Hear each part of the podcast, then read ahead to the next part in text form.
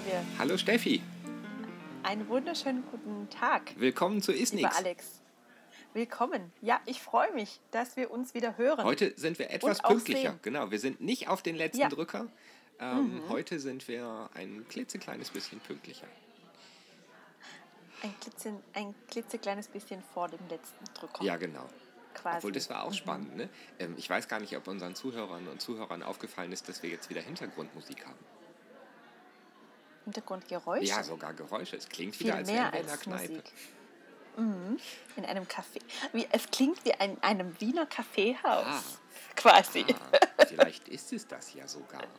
Vielleicht ist es das. Mhm. Man weiß es nicht. Hm. Wie auch immer. Wie auch immer. Worüber Prost. reden wir heute? ähm, ja, bevor wir anfangen zu reden, wie geht's dir? Oh.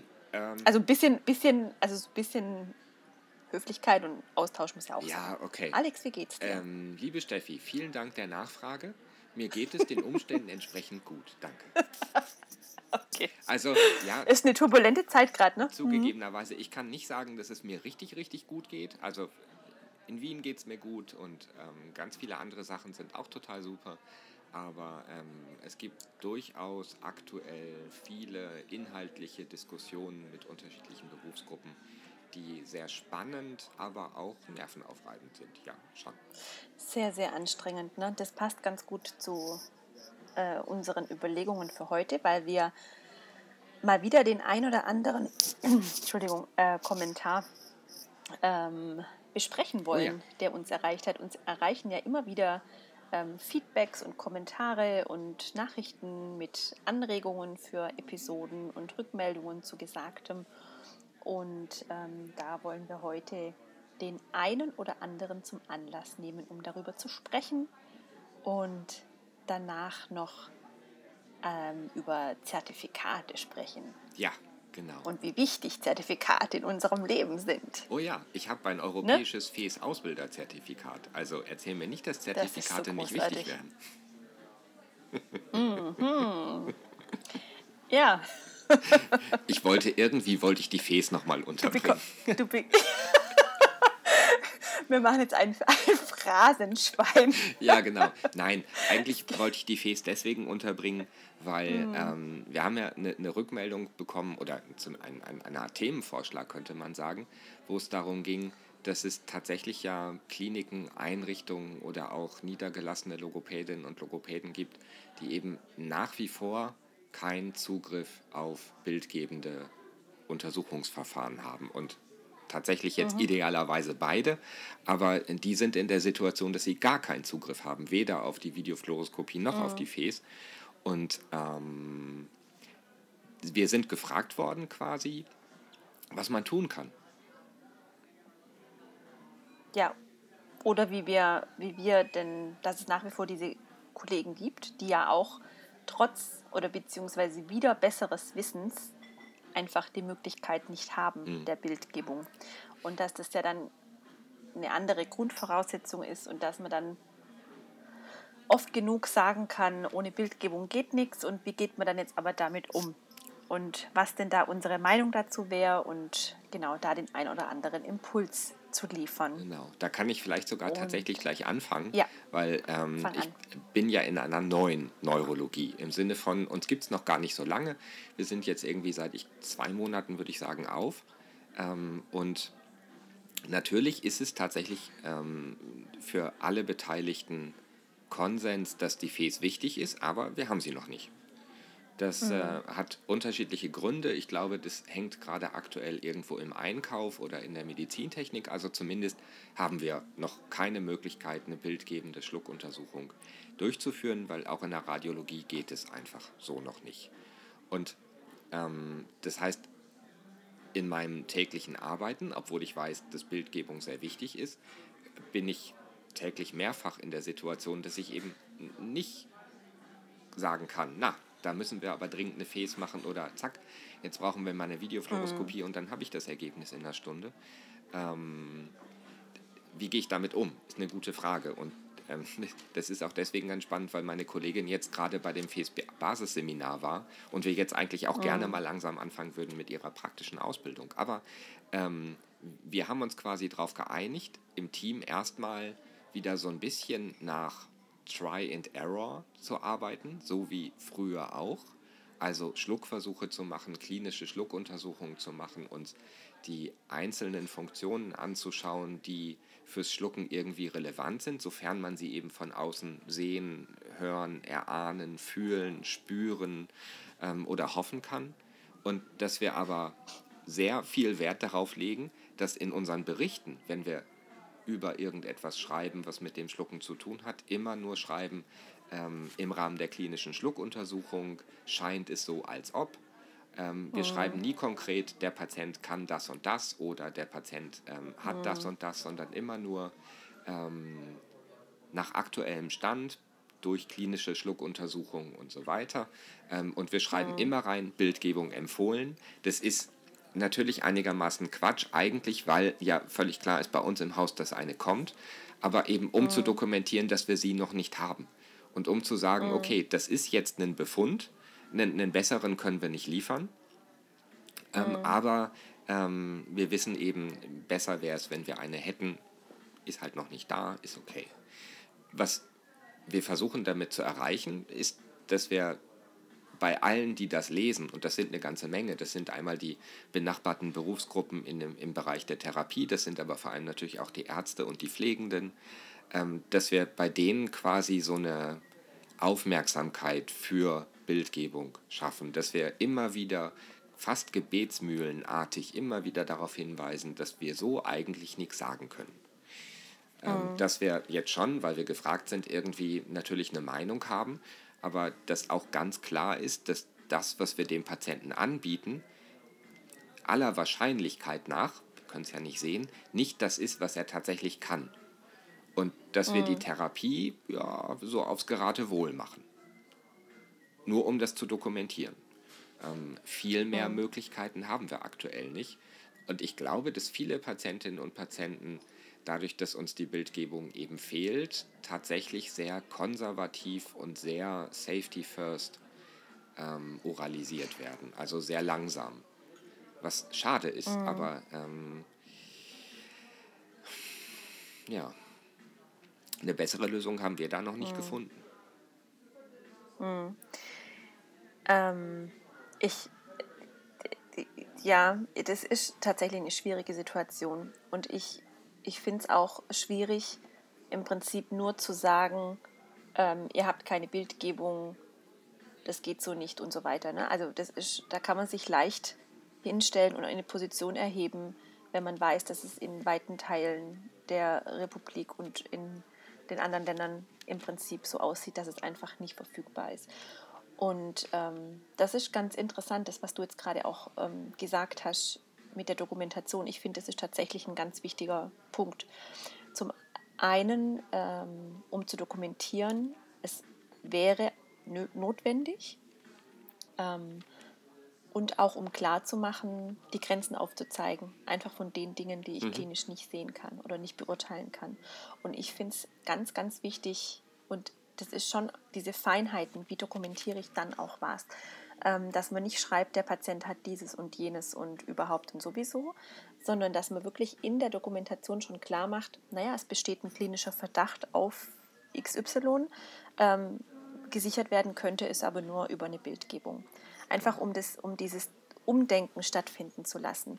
Und ich finde es ganz spannend. Ich war jetzt gerade letztes Wochenende zwei Tage in Bochum und habe da ähm, an der HSG im Zertifikats, ähm, ein Zertifikatsmodul unterrichtet, wo es um klinische und apparative Diagnostikstandards ging. Und in, wir haben einen Quiz gemacht im Rahmen von, den On Online, von dem Online-Bearbeitungsmodul und ich habe quasi Sätze vorgegeben, die man häufig dokumentiert mhm. und habe quasi einschätzen lassen oder quasi ähm, erraten oder beantworten lassen, nicht erraten, die sollten das ja schon wissen, welche Sätze man besser nicht in der klinischen Diagnostik äh, in der, Entschuldigung, in der klinischen Dokumentation verwendet. Mhm. Wo, so, wo so Sätze drin vorkommen wie ähm, es besteht ein, eine verzögerte Schluckreflextriggerung zum Beispiel. Oder ähm, also einfach so verschiedene Sätze, ähm, die man einfach routiniert, also ich schließe mich da ja nicht aus. Wie lange habe ich so Phrasen verwendet, mhm. standardisiert oder einfach in meinem Kopf vorgefertigte Phrasen, die ähm, gerade am Anfang, wo ich angefangen habe mit der klinischen Tätigkeit, wo ich jetzt sagen würde, nee, das schreibe ich jetzt schon relativ lange so nicht mehr, mhm. weil es äh, ein Wissen vorgaukelt, das ich einfach nicht habe. Und erfahrungsgemäß war es bei mir schon auch so beim äh, im Kontakt mit den Ärzten ganz oft, dass sie sagen, ja, aber wieso wissen Sie das jetzt nicht, Kollege, wer auch immer, ähm, früher war das doch nie ein Problem. Ja. Also da habe ich immer die Antwort gekriegt, die ich wollte, mehr oder weniger. Das ist schon auch schwierig. Ah. Äh, aber ich glaube, es kommt auf die Dokumentation an.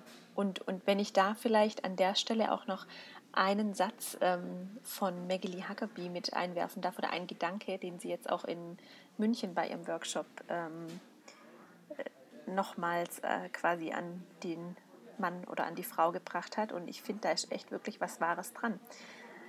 Sie meinte auch, die, die Situation ist in vielen Bereichen schwierig. Ähm, und es ist auch okay, wenn man was nicht zur Verfügung hat. Was das Problem ist, wenn man da, ähm, was das Problem ist oder wenn es ein, was es zu einem Problem macht, ist die Einstellung, ähm, dass es in Ordnung ist. Mhm. Also dass du im Prinzip ähm, einfach so arbeitest und äh, den, den Bedarf nicht erkennst oder einfach sagst, ja, ich kann es nicht ändern, es ist so und passt so für mich.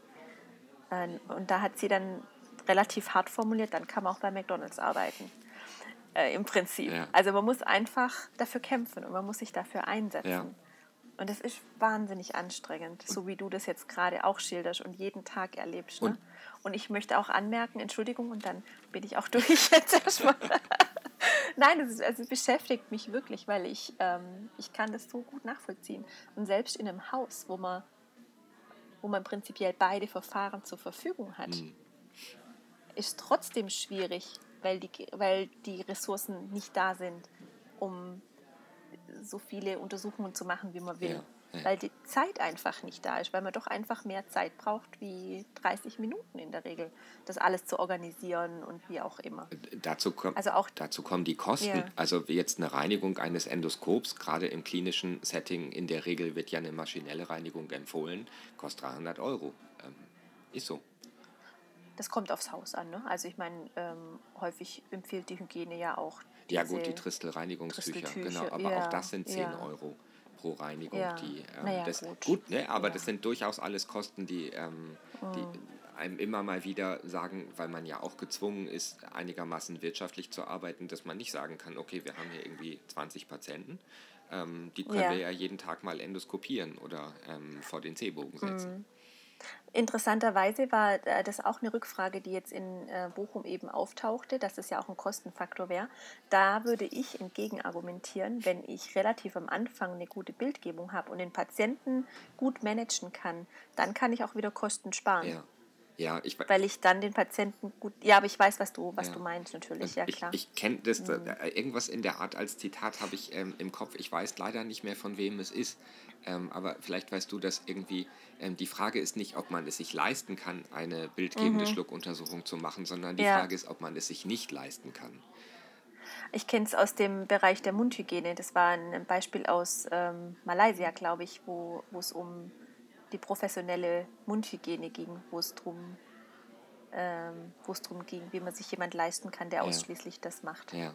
Ja, also genau. das, Aber der natürlich, das ist klar. Eine, eine, durchaus berechtigte Frage. Und ich, ich sehe mhm. die Schwierigkeiten ja ähm, noch bei uns jetzt gerade einigermaßen mhm. gelassen, weil wir sie eben bekommen. Also das ja. Gerät ist bestellt, ich weiß, dass ich es bekomme. Mhm. Die Frage ist halt nur noch wann. Ähm, es wird ja. wahrscheinlich ein Weihnachtsgeschenk, aber ähm, das mhm. trotzdem haben wir uns irgendwie darauf einigen müssen, dass wir auf tatsächlich auf gar keinen Fall irgendwie schreiben, das ist so und so, weil wir es nicht sagen können. Und mm. es hat sich mm. tatsächlich auch, ähm, auch wenn man zumindest ähm, auf ärztlicher Seite, wenn man unsere Berichte liest und unseren Befund liest, gerne mal die Augen verdreht, rumgesprochen, dass wir eben die Untersuchung noch nicht zur Verfügung haben und deswegen schreiben, mm. ähm, soweit klinisch beurteilbar mm. und so weiter. Wir schreiben aber mhm. nicht, der Patient ähm, scheint zu penetrieren, nur weil er jetzt einen gurgelnden Stimmklang hat, weil wir es nicht sehen. Mhm. Ähm, und wir sagen nichts über ähm, mögliche Residuen oder mögliche Ursachen, weil wir das schlecht nicht, schlicht nicht sehen. Und ähm, mhm. wir können kompensatorische Schluckmuster nicht ausprobieren, deswegen ähm, machen wir das. Wir probieren halt ein bisschen was aus, je nach Befund auch der anderen, wenn wir jetzt irgendwie auch an der Stimme hören, okay, der Glottisschluss ist nicht gar so perfekt, ähm, dann probieren wir es mal mit supraglottischem Schlucken. Wenn sich aber nach drei Tagen herausstellt, mhm. dass der Patient steigende CRP und Leukos hat, dann war das vielleicht dann doch nicht ausreichend. Also so ein mhm. bisschen oldschool. Nicht gut für einen Patienten, aber ähm, was wir auch auf alle Fälle vermeiden wollen, ist eben, dass irgendwann die Frage kommt, naja, das ging ja die letzten drei Monate auch ganz ja, gut. Brauchen wir es ähm, brauchen wir es denn mhm. überhaupt wirklich noch? Ja, und ähm, ja, ja. das, die, das wäre die schlimmste Frage, die uns passieren könnte. Und das wollen wir auf gar mhm. keinen Fall. Deswegen bleibt nur die Möglichkeit, Awareness dafür zu schaffen, indem man das auch genau so dokumentiert. Mhm. Finde ich. Ja, und ich glaube, was auch noch ähm, hilf hilfreich, weiß ich nicht sein kann, weil es, wird, es kann einfach nicht ersetzt werden, aber dass man wirklich versucht, diese anderen Bereiche dann eben so objektiv wie möglich zu untersuchen. Mhm. Also dass man dann versucht, ähm, auf ähm, Skalen oder zumindest auf so eine, ja, so objektiv wie möglich zu arbeiten, dass man eine gewisse Vergleichbarkeit herzielt, dass man, dass man so objektive Kriterien wie möglich verwendet, mhm, genau. ähm, wenn es um die Beurteilung von verschiedenen ähm, Aspekten geht. Ja. Fragebogen, einen standardisierten oder eine Skala, eine standardisierte, ähm, solche Sachen vielleicht. Ja. Und tatsächlich, ich, glaub, ich weiß jetzt nicht genau, was äh, die Firmen dazu sagen, wenn ich das hier in den Podcast posaune. Ähm, manchmal ist es so, dass Firmen, die ähm, bildgebende Schluckuntersuchungsgeräte vertreiben, auch Leihstellungen machen. Und mhm. manchmal hat man dann eine Chance, dass man für drei Wochen so ein Gerät zur Verfügung hat. Und dann werden alle plötzlich in diesen drei Wochen merken, dass es doch viel aussagekräftiger ist, was da von der Logopädie mhm. kommt. Aber das ist nur so eine ganz grobe, unrein gedachte Idee. Ja, aber da muss man auch erstmal so ein Gerät bedienen können. Klar, und, und die, die, ähm, so einen Befund machen dürfen. können. Mhm. mhm. Genau. Und wenn der Bedarf ja von einer Seite gar nicht äh, erkannt wird von der Verwaltungsseite, dann werden die vielleicht auch eher nicht Fortbildungen zulassen, wo man so, eine, so ein Verfahren erlernt. Aber natürlich wäre das sicherlich eine Möglichkeit, aber in der Praxis wäre es dann auch schon wieder schwierig. Ja, das stimmt.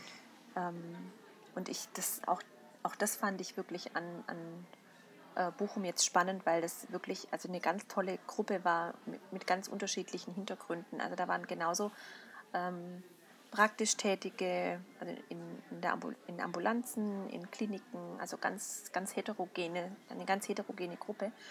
Ähm, das war wirklich spannend, auch vom Austausch her, ne, mit was für Schwierigkeiten die da zu kämpfen haben. Und ähm, das, ist, das ist schon nochmal wichtig, auch dafür zu sorgen, dass man wirklich in diesem ambulanten Bereich auch irgendwie eine hm. Versorgungsstruktur schaffen kann, dass, sie, dass die Patienten da untersucht werden können. Und zwar nicht mit dem Verfahren, das irgendwie halt am besten verfügbar ist, sondern mit dem Verfahren, das sie brauchen. Sie halt brauchen. Genau. Ja. Und es schließt die FIS genauso ein wie die Videofluoroskopie und im besten Fall natürlich auch noch die Manometrie. Ja. Ähm, also wirklich, da müssen wir echt in den nächsten Jahren noch viel arbeiten und wir müssen aber wirklich an einem Strang ziehen. Und dieser Bedarf, also es wird sich nichts verändern, wenn man nicht anfängt dafür zu kämpfen. Mhm. Und wenn man immer nur sagt, ja, wir haben es halt nicht, ähm, auch daran wird sich nichts ändern, weil ja keiner, ähm, keiner sagen wird, auch jetzt implementieren wir das mal, ob ihr es wollt oder mhm. nicht. So. Ja, und ich glaube, wenn, wenn das so eine Welle wird, also eine Welle werden könnte, wo man wirklich sagt, nee, wir brauchen das, aber dann kommt es auch bei den Entscheidungsträgern an und dann wird sich da hoffentlich in den Strukturen auch was verändern ja. und diese Verfahren vielleicht auch endlich dann mal so vergütet werden, dass es sich vielleicht auch lohnt, die anzubieten ja, oder genau. so. Ne? weil ist, da beißt sich ja die Katze in den Schwanz. Ja. Weil wer hat ein Interesse daran, was zu implementieren, wenn er nicht mal Geld damit verdienen genau, kann? Also klar. das ist wirklich, äh, das ist wirklich so ein Teufelskreis, so genau. ge- gedachter. Ja. Naja, da hat man so Naja. viele Leute, die ein FES-Zertifikat ähm, sich an die Wand schrauben können, ähm, aber Mhm. nach wie vor nicht genügend Schluckambulanzen, wo man mal eben hinkommen kann. Ja. Schade. Mhm. Schade, schade. Und Videofluoroskopie. Ja. Heieiei. Gibt es dafür ein Zertifikat? Gerade hatten wir es von den Bitte. Hast du- Ja, hast ab nächstes Jahr Oktober. Ah, dann gibt es ein Videofluoroskopie-Zertifikat. Super, noch ein Zertifikat, das man Ja. sich an die Wand nageln kann. Ah, Ein europäisches sogar, ein europäisches ei, sogar. Okay. Ja. Ist das das Datum, was Aber, ich mir in meinen ähm, Kalender schreiben sollte? Nein, nein, nein, nein, nein. Das ähm, wird die, die ESSD ähm, wird mehrere äh, Akkreditierungskurse anbieten Mhm. ähm, oder aufsetzen im nächsten Jahr.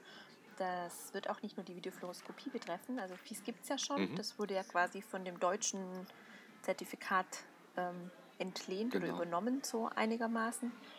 Und äh, da soll jetzt folgen die Videofluoroskopie, die Manometrie und die klinische Ah Schluckuntersuchung. ja. Also noch, es gibt viele Zertifikate, Oh, die man sich an die Wand hängen ich kann. dann. ja tatsächlich sagen muss, ähm, das sind durchaus sinnvolle Zertifikate, weil das, der, der Hintergrund des FES-Zertifikats, ich erinnere mich, ähm, war ja vor allem, dass man quasi nicht nur flächendeckend das Ganze zur Verfügung stellen wollte, sondern auch dafür sorgen wollte, dass die ähm, Tätigen, die Durchführenden einen durch die Bank weg gleichen ähm, Ausbildungsstandard genossen haben und damit die Qualität der Ausbildung, äh, die, die Qualität der Durchführung möglichst kontrollierbar oder gesichert ist. Darf ich dich da als Ausbilder fragen, ist das so? Also wenn ich jetzt quasi äh, eine, einen FIES-Basiskurs mache, ähm, ist es dann so, dass es keine Rolle spielt, wo ich den mache? Was ich dann inhaltlich dafür kriege? Also es gibt äh, Also eine, eine aufrichtige Frage, Ja. weil mein Eindruck, mein subjektiver Eindruck ist, dass das durchaus sehr stark variiert. Es, also ich glaube auch, dass es ein bisschen variiert, aber ich glaube nicht, dass es so stark variiert. Ähm, Okay. Weil die Inhalte, die vermittelt werden müssen, jetzt zum Beispiel im FES-Basiskurs, schon einigermaßen ausführlich im Curriculum notiert sind. Und wenn man einen, einen FES-Kurs anbieten möchte, der ähm, quasi auch dann am Ende zu einem FES-Zertifikat führen kann, dann muss man ihn vor der Deutschen Gesellschaft für Neurologie akkreditieren lassen. Und ich habe schon manche Akkreditierungen ähm, anfragen müssen ähm, für die Kurse. Und ähm, es kamen durchaus kritische Rückfragen, ähm, wenn im Programm manche Sachen nicht gestanden haben. Okay, das ist. Ähm, das Ja. Mhm. schon. Was mir auffällt, ist, ähm, ich bin ja auch Ausbilderprüfer, dass es da schon ähm, sicherlich Unterschiede in der Auslegung und in der praktischen Prüfung gibt. Mhm. Das schon. Aber auch die müssen alle über die ähm, Arbeitsgruppe FES ähm, gemeldet werden. Also es ist jetzt nicht so, dass man quasi als ähm, Ausbilder oder als Prüfer oder als Ausbilderprüfer ähm, quasi sagen kann, du hast bestanden, sondern das geht über die ähm, AGFs. Ah, okay. Mhm. Ja. Und auch die, die, die, die theoretische Prüfung, auch die Fragen reicht man ein. Also das ist jetzt, äh, und da gibt es bestimmte ähm, Punktwerte, die erreicht werden müssen, sonst ist halt nicht bestanden. Also schon, es ist immer sehr abhängig von, wer macht jetzt gerade den Kurs, wie ist der zusammengestellt, sind es irgendwie ähm, Ärzte oder ähm, sind es mehr Therapeuten oder wie lange sind die schon Ausbilder und, und so weiter. Aber ähm, die DGN hat da einen guten Blick drauf, ist mein Eindruck. Das ist gut, ja. Ja, Ja, da sind wie wir- stehst denn du so zu dem Zertifikate, ja, ne? Das sind äh, Hm? der, Wie stehst denn du zum Thema Zertifikate? ja, also Das böse Z-Wort. Ah, das böse Z-Wort. Z-Wort. Nee, das bö also ich, ich mag Zertifikate. Ähm, Ich Mhm. mag vor allem mein FES-Zertifikat, also mein Ausbilderzertifikat. Ähm, aber was ich nicht mag, sind Warum ist es in einer schönen Schrift geschrieben? einmal, also das Europäische ist eh viel, viel schöner als das äh, von der DGN. Ähm, es ist wirklich viel, viel schöner.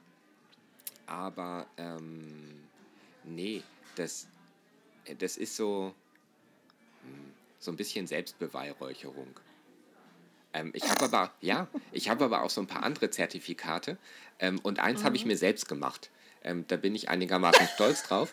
Na, ich habe mir überlegt, äh, es gibt so viele Zertifikate. Du kannst hier irgendwie zertifizierter Boba-Therapeut sein, zertifizierter ähm, Fachtherapeut Dysphagie, du kannst äh, zertifizierter Lachs-Vox-Therapeut sein, du kannst dir hier von der K-Taping Agency, kannst du dir ein ähm, logopädisches Taping-Zertifikat an die Wand nageln. Und ähm, ihr habt die alle nicht, weil ich die alle für ähm, weitgehend überflüssig halte. Aber ich habe sie mir alle gemacht.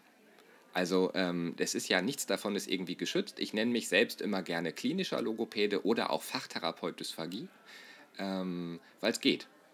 Weil das genauso sinnvoll ist wie... Ähm, so. Äh, ja. Ja, so. Macht, machen Zertifikate einen besseren Therapeuten aus jemandem? Aber mir ist dabei nichts aufgefallen. Also nachdem ich mir so ein äh, Taping-Zertifikat gedruckt habe, äh, hat sich nicht viel verändert, äh, muss ich sagen. Also mir sind irgendwie keine besonderen Hände gewachsen und meine Patienten sind auch nicht anders. Ich, und ich ja. mache es auch nicht. Ähm, aber Was, ich glaube nicht, dass ja, also Zertifikate also, hilfreich sind. Ich, ich möchte jetzt auch an der Stelle auch ganz klar sagen, ich möchte nicht ähm, persönlich weder Fortbildungskonzepte, die ein Zertifikat vergeben, äh, nicht ernst nehmen oder Kollegen, die Zertifikate machen. Ich habe auch das ein oder andere Zertifikat ähm, in verschiedenen Bereichen. Ähm, darum geht es mir auch nicht. Was hm. mir tatsächlich so ein bisschen gegen den Strich geht, wenn ich das mal so ganz plakativ sagen darf, ist dieser dieser relativ naive Umgang mit diesem ganzen Thema Zertifikate und dieses, dass man so den Eindruck hat, oder dass ich den Eindruck habe, in, in mancherlei Hinsicht, dass da wirklich naiv damit umgegangen wird. Und das hat noch gar nicht mal, ich weiß nicht mal, ob es was mit Zertifikate zu tun hat oder mit verschiedenen Behandlungstechniken, Kursen, die einen bestimmten Namen haben oder auch nicht dass so dieses, dieser kritische Umgang so völlig fehlt in manchen Bereichen. Und das nicht nur von den Teilnehmern, sondern auch von den Referenten. Und ich mich wirklich frage, aus aktuellem Anlass, ähm, wie wir es schaffen sollen und wollen als Profession ernst genommen zu werden, wenn mhm. bestimmte Verfahren die nicht, also 0,0 evidenzbasiert sind, als ein Trend ähm, wahrgenommen werden und plötzlich für alles angewandt werden, ähm, mag ja der ein oder andere richtige Gedanke dabei sein, aber dass da so völlig unkritisch damit umgegangen wird und, und dann auch im Prinzip gesagt wird, naja, solange von mir keine Evidenz verlangt wird, von Krankenkassen oder von irgendwelchen Trägern oder wie auch immer, warum sollte ich das ändern? Warum sollte ich dafür sorgen, hm. dass, dass äh, die Technik oder das Verfahren, das ich vermittel in meinen Fortbildungen, in meinen Kursen, in meinen Workshops, warum sollte ich dafür Evidenznachweise sorgen? Das verlangt doch keiner von mir. Damit hm. habe ich ein Problem, tatsächlich ein Problem, weil ich wirklich äh, befürchte, ja. dass wir da nicht ernst genommen werden von außerhalb. Und wenn es vielversprechende Methoden sind, die es durchaus geben mag und wenn da Ansätze dabei sind, dann kann es so schwer nicht sein, da Wirksamkeitsnachweise zu liefern. Und Nein, das glaube ich auch nicht. Da, ja. Hm. Und da frage ich mich wirklich, woran liegt das? Und der Markt ist da. Es ist ja wirklich unglaublich. Aber wie, wie und ich glaube, das liegt das, also das eine Thema mit der Bildgebung und mit diesen, mit diesen Zertifikaten oder es sind ja noch nicht mal alles Zertifikate, es sind ja einfach irgendwelche Methoden, die gelehrt werden. Das hängt schon auch irgendwie ja. zusammen, weil dadurch, dass dieses Thema Schlucken so schwer greifbar ist und wir tatsächlich so viel noch nicht wissen, klammert man sich ja irgendwie an jeden Strohhalm, den man hat. Und man hat ja so wenig mhm. in der Hand. Und deswegen ist es natürlich wertvoll, wenn man wirklich was Praktisches an die Hand kriegt, wo man sagt, hier macht das und wo man genau eine Schritt-für-Schritt-Anleitung hat mit, ähm, klebt es dahin, puste da rein, mach dieses, mach jenes, ähm, ohne Ja, jetzt ja. zu konkret werden zu wollen, aber so im übertragenen Sinn. Und ähm, das ist natürlich leicht. Und man muss dann vielleicht auch nicht mehr so viel denken. Ja, was, was aber diese, ich frage mich, ja, Entschuldigung. was, was, was, was diese Konzepte äh, quasi gemein haben, ist, dass man nicht mehr nachdenken muss, wenn man sie anwendet. Man kann im Handbuch gucken und da steht sehr genau drin, in, in welcher Reihenfolge man was wie zu tun hat. Und dann gibt es einen Erfolg. Oder es gibt halt keinen Erfolg, aber dann ist es halt irgendwie auch egal. Das ist zumindest mein Eindruck bei ähm, der aktuellen Entwicklung. Und wenn man so guckt, in den letzten, ich glaube, in den letzten fünf Jahren sind sehr, sehr viele Wortmarken auch im Bereich der Logopädie registriert worden. Ähm, das war vorher ja auch nicht so. Vorher hat man irgendwie, wenn man ein Konzept hatte, wenn man eine Idee hatte, wenn man eine Methode entwickeln wollte, hat man das ähm, gemacht, hat sie ausprobiert, hat sie ähm, evaluiert, hat sie validiert und dann hat man dazu was veröffentlicht und dann ähm, konnte man sie anwenden. Heute ist es mehr so, man hat eine Idee, man erzeugt eine Wortmarke und dann verkauft man Bücher und Fortbildungen. Ja, und ja, und weißt ich, ich möchte jetzt auch niemandem irgendwie zu nahe treten. Und ich glaube auch nicht, dass das, dass irgendjemand so eine Fortbildung besucht, nicht in dem festen Willen, das positiv für die Patienten einzusetzen. Und das also wirklich Patienten helfen zu wollen damit. Das, das unterstelle ich ja überhaupt gar niemandem. Und wahrscheinlich sind auch die Macher von bestimmten Fortbildungen ähm, ja auch nur die Idee auch nur aus dem Willen geboren, um Patienten helfen zu wollen. Aber ich verstehe ganz häufig nicht, also sobald man dann auch mal so eine kritische Nachfrage stellt, die noch nicht mal auf so einer persönlichen Ebene oder auf so einer grundsätzlich kritischen Ebene erfolgt, sondern einfach nur, wenn es um, um, um Wirksam also noch nicht mal Wirksamkeit geht, sondern die Theorie, die dahinter steckt. Ja. Und dann fühlt, also dann kriegt, wird man gleich so als superkritischer akademischer Theoretiker hingestellt, ähm, was ja überhaupt gar nicht den Kern trifft. Aber dieses, wo ist die Idee, also wie ist die Theorie dahinter und, und, und wo bleibt der kritische Umgang damit? Hm. Im, weißt du, was ich meine? Ja. Also so dieses, wir wollen doch ernst genommen werden. Wir, wir zielen darauf ab. Wir wollen von Ärzten, gerade haben wir es auch davon, ne? wir wollen von den Ärzten ernst genommen werden, auch in dem, was wir alles eben, ähm, welche Defizite wir einfach in dem klinischen Bild haben, weil wir es nicht sehen können. So, und viele Sachen einfach noch nicht wissen, weil sie auch noch nicht erforscht sind oder so. Aber ähm, Ja, und wir wollen akademisiert werden. Also ähm, in, in Deutschland ja nach wie vor und ähm, gerade aktuell größer denn je das Thema ähm, Therapieberufe, ähm, Logopädie Ja. allen voran ab an die Hochschulen. Ähm, Quasi ausschließlich, aber schulgeldfrei. Und das passt halt irgendwie auch nicht zusammen. Ne? Ja, also ich, das, es kommt, ich, ich kann es halt schwer einschätzen, wer da wie wo denkt. Also ich habe ja die, ganzen, die ganze Breite quasi nicht, ähm, nicht im Überblick. Und ich finde diese, also ich bin ja, ich denke, die Akademisierung macht durchaus Sinn. Ähm, in, in, in dem Sinn, als dass man wirklich diesen evidenzbasierten Gedanken mit eingepflanzt bekommt und man es einfach, meine ich, deutlich leichter hat später, ähm, sich einfach mit Studien zu beschäftigen. Ich sage Hm. nicht, dass es Ja, die genau so. besseren Therapeuten sind. Ne? Also da haben wir ja, glaube ich, auch schon mal drüber gesprochen. Aber Genau. ähm, es gibt, ich glaube, man tut sich einfach leichter. Ne? Ja, ja. Ähm. Theoretisch ist auch praktisch besser. Und theoretisch, ja, ja, natürlich, ne? Ist- Ja, ich bin also wirklich so hin und, ja, ich weiß auch nicht so richtig. Hm. Die,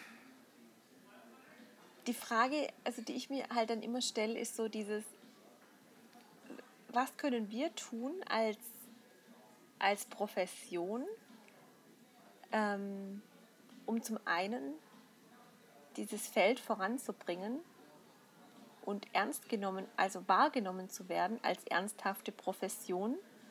Ähm, mhm. Und ich kann dann aber meine Therapiemethoden nicht belegen mit Evidenz und nicht nachweisen, dass die wirklich wirksam sind. Mhm. Da, da weiß ich gerade im Moment nicht so recht, in welche Richtung das gehen kann. Und, und was mich wirklich ärgert, ist diese, diese ich, ich weiß noch nicht mal, wie ich es nennen soll, ne? dass der Anspruch noch nicht mal da ist. Also dass noch nicht mal der Anspruch da ist von den Machern von solchen Verfahren, diese Nachweise zu erbringen.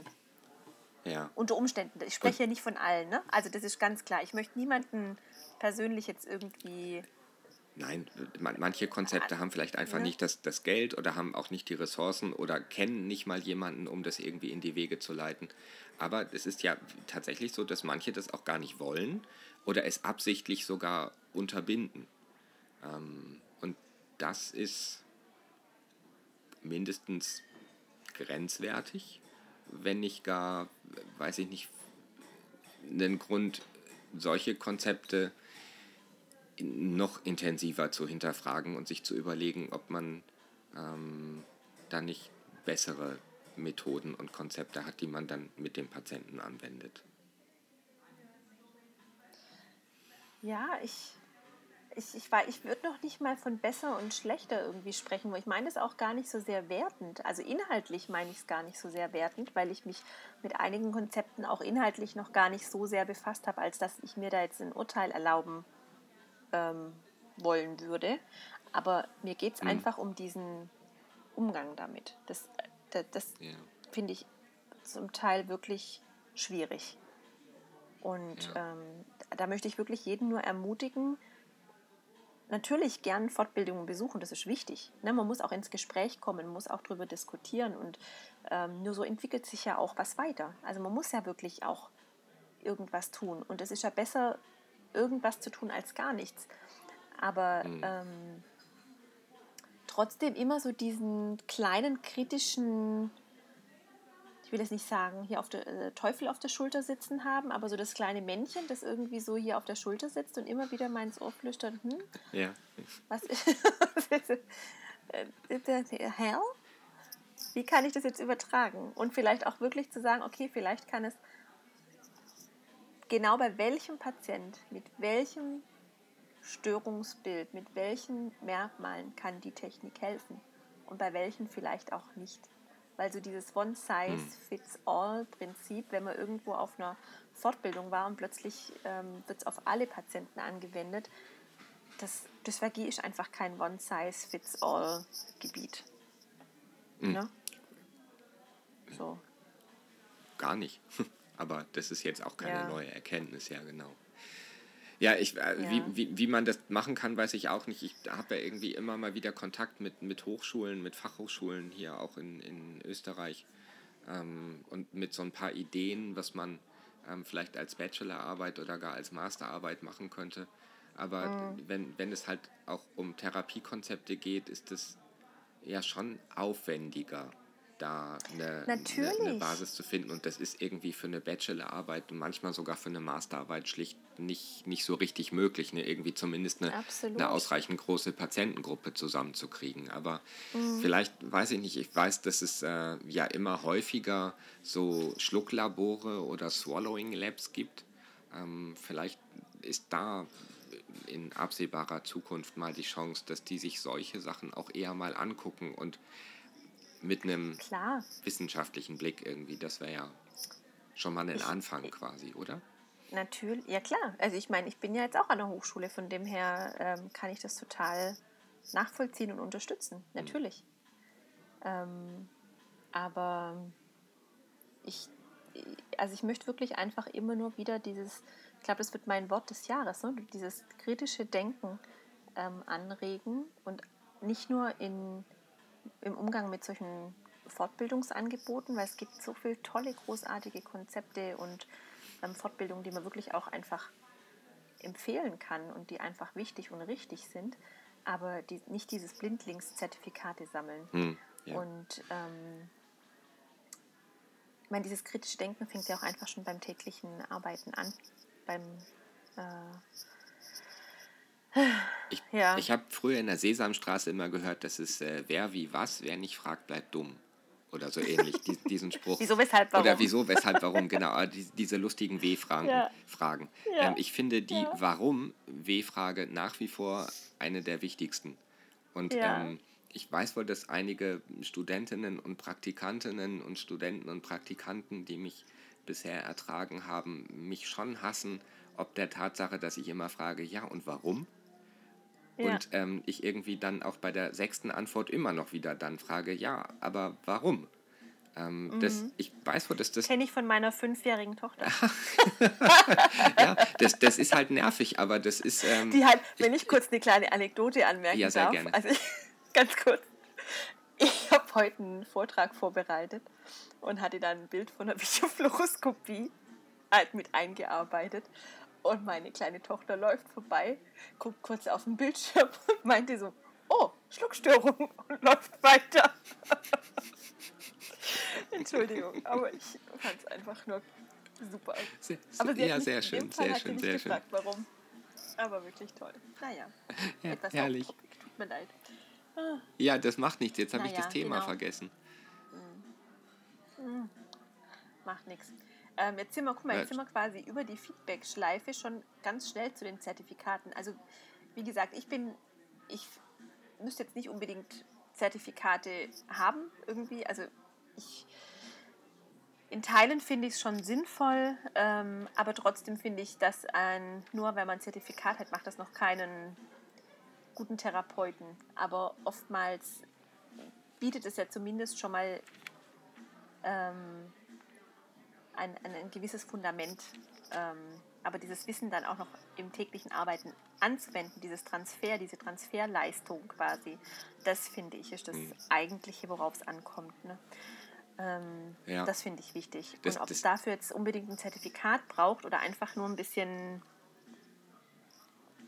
ne, einfach nur, das, das ist zu salopp gesagt, ne, mit, mit dem Nachdenken. Ich, ja, ich würde einfach, glaube ich, nur gern haben wollen, dass man einfach mitdenkt und kritisch sich einfach damit auseinandersetzt, was man so tut jeden Tag. Genau. Ja. Mhm. Ich finde diese, diese ähm, Fachweiter- oder diese ähm, in Anführungszeichen Fachweiterbildung, die ähm, angeboten werden, irgendwie Fachtherapeut Dysphagie, Fachtherapeut mhm. Neurologie und so.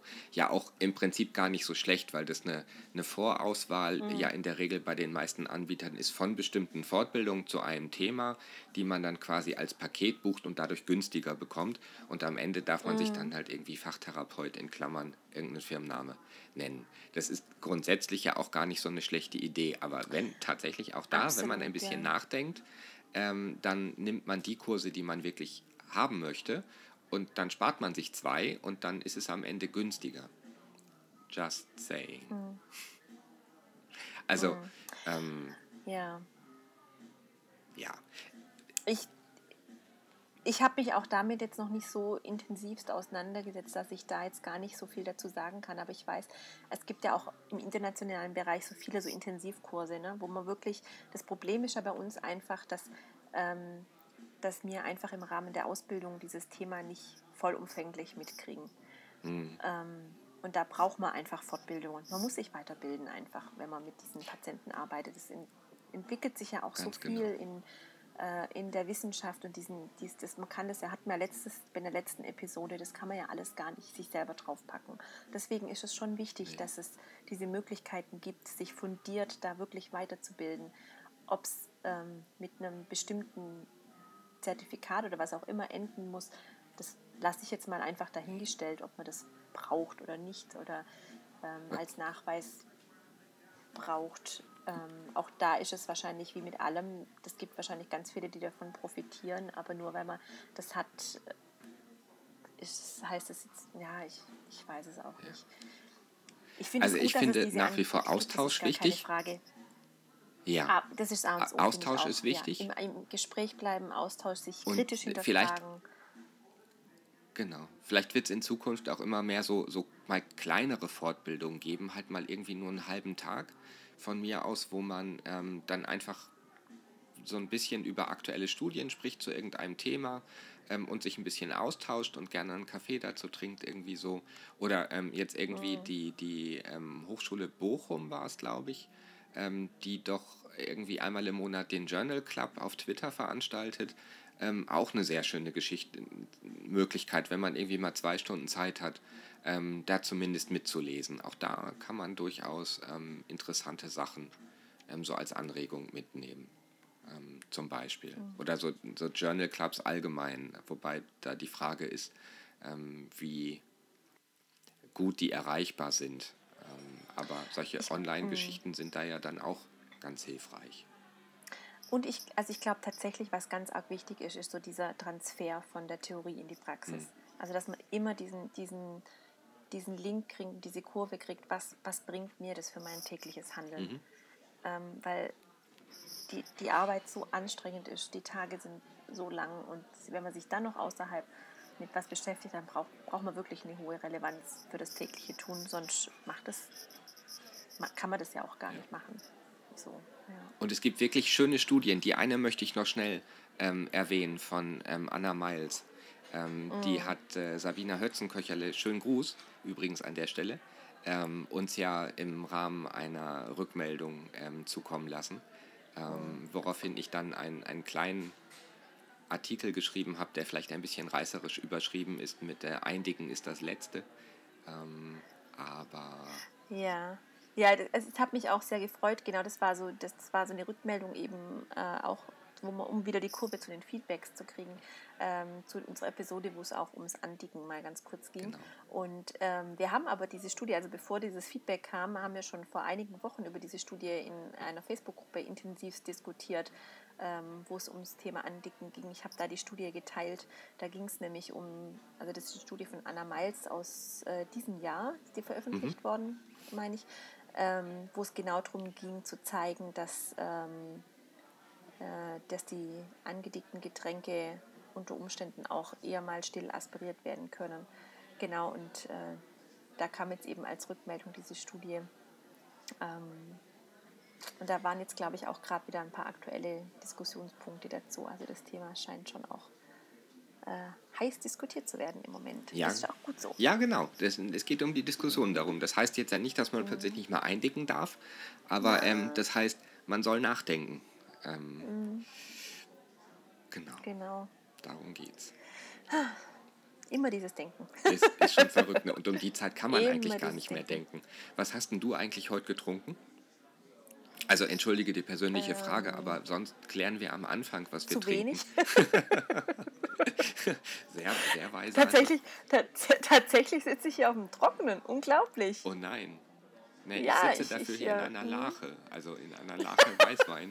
Ähm, ja, die Mischung ist dann oft das Beste. Ne? Du auf dem Trockenen und ich äh, ja. in einer Pfütze Weißwein. Ähm, ich habe vorhin, ähm, weil es so schnell gehen musste und ich doch äh, außerhalb der Zeit war und eh schon zu spät, habe ich das Weißweinglas einfach rumgeschüttet. Ähm, ei, ei, ja. ei, ich hatte vorher allerdings auch schon eins getrunken. Entschuldigung, das wollte ich eigentlich so offen gar nicht das, zugeben. ja. Vor allem, wenn man es morgens um 8 auf dem Weg zur Arbeit hört, das äh, Weißwein. ja, Kaffee, stimmt. Das, ja, mm. ja, natürlich. Äh, ich habe eine Tasse Kaffee getrunken und eine andere Tasse Kaffee schwimmt hier mm. gerade auf meinem Schreibtisch. Äh, nein. ähm, ja. Was soll ich sagen? Was machen wir jetzt ähm, damit? Ja, was machen wir, wir haben damit, viel Mensch? über Feedback gesprochen, ich, das wir bekommen mhm. haben von euch. Ähm, das soll euch motivieren, uns noch mehr Feedback zu schicken. das könnt ihr übrigens jetzt neuerlicherdings tatsächlich auch direkt bei Spotify. Ähm, Sp Spotify hat uns aufgenommen in seine Liste der Podcasts. Ähm, sucht einfach nach Isnix, ihr findet uns garantiert. Und ähm, damit sind wir jetzt quasi bei iTunes zu hören. Wir sind bei ähm, podcasts.de zu hören. Wir sind bei Spotify zu hören. Wir sind über fydd.de auch auf Alexa zu hören. Wer das gerne hören möchte, kann auch Alexa sagen, Spiel ist nichts. Ähm, und man kann uns natürlich direkt auf unserer Webseite hören, klar. Ähm, wo auch immer ihr uns hört, hört uns diskutiert mit anderen über das, was wir komisches erzählen und schreibt uns aber auch, warum es komisch ist, was wir erzählen. Oder warum es euch dazu gebracht hat, nachzudenken, ne? nachzudenken oder warum es euch dazu gebracht hat, ähm, etwas anders zu machen, etwas Neues zu machen, etwas anderes auszuprobieren ähm, und nachzudenken. Wir könnten im Rahmen der Videofluoroskopie-Tage nächstes Jahr im Juni ein Hörertreffen veranstalten. Oh, sehr gerne. Vielleicht. Sehr gerne. Oder so. Ja. Wir machen uns Gedanken dazu und werden uns dazu weiter äußern. Absolut. Oh, ich habe schon Ideen, so. aber nee, nicht jetzt.